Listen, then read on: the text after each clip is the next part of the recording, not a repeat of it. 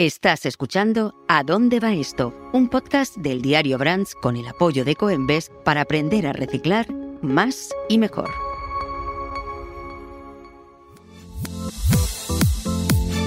Hoy es uno de esos días en que estás agotado. Has acabado de trabajar, sientes que necesitas un buen descanso. Coges el teléfono, marcas ese número y de repente llega ese paquete que te hace feliz.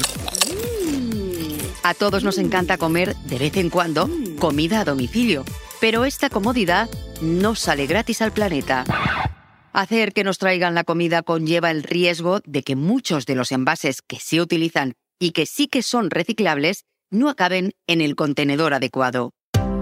Hoy en A dónde va esto te contaremos qué hacer con todas esas bandejas, tenedores, platos y recipientes que llegan acompañando a tu comida preferida y te daremos pistas sobre dónde depositar esas bandejas de sushi o esa caja de pizza para que no contaminen el planeta. Comenzamos, como siempre, con los datos.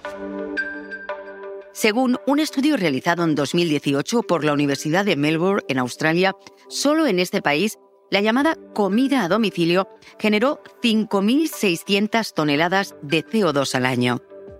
En nuestro país, un estudio de Delatatech cifró en 30,2% la cantidad de restaurantes que ofrecen delivery. Por eso mismo, es importante saber dónde reciclar las bandejas, platos y cubiertos que acompañan a nuestra comida favorita. Y para ayudarnos a saber dónde colocar cada uno de los envases, contamos hoy con la colaboración de Juanjo Guisado de la empresa Animarket.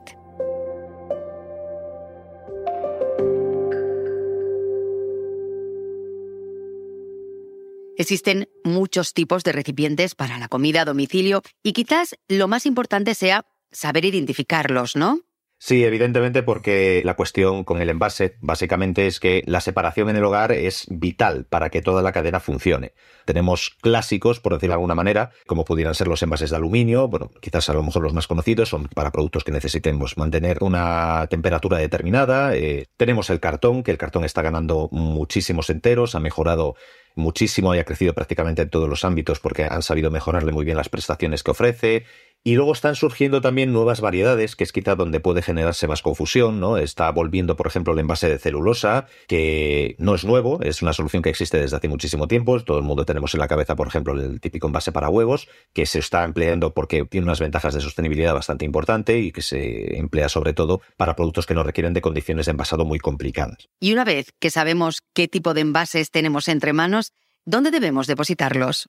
Como bien dices, hay un volumen bastante ingente de materiales que se utilizan para el envasado, para eh, la entrega domiciliaria por descontado, pues también, que cumplen distintas funciones y es un volumen además, es una variedad que además está creciendo, ¿no? Eh, estamos viendo cada vez más bioplásticos, que es aquí quizás donde puede haber más confusión para el consumidor fijarse un poco más, ¿vale? Porque lo que percibe es plástico, pero generalmente bien indicado, esto no es un plástico normal, soy un bioplástico, deposítame en el contenedor de residuos normal para separarlo del, del contenedor amarillo. Recuerda que todas las cajas de cartón en las que suelen venir tus pedidos deben plegarse y depositarse en el contenedor azul para que tengan también una segunda vida. Si quieres saber más sobre cómo y por qué reciclar, escúchanos en todas las plataformas y lee nuestro blog Reciclando a Diario en eldiario.es. Este capítulo ha sido editado por Pedro Nogales. Yo soy Tatiana López y esto que has escuchado es ¿A dónde va esto?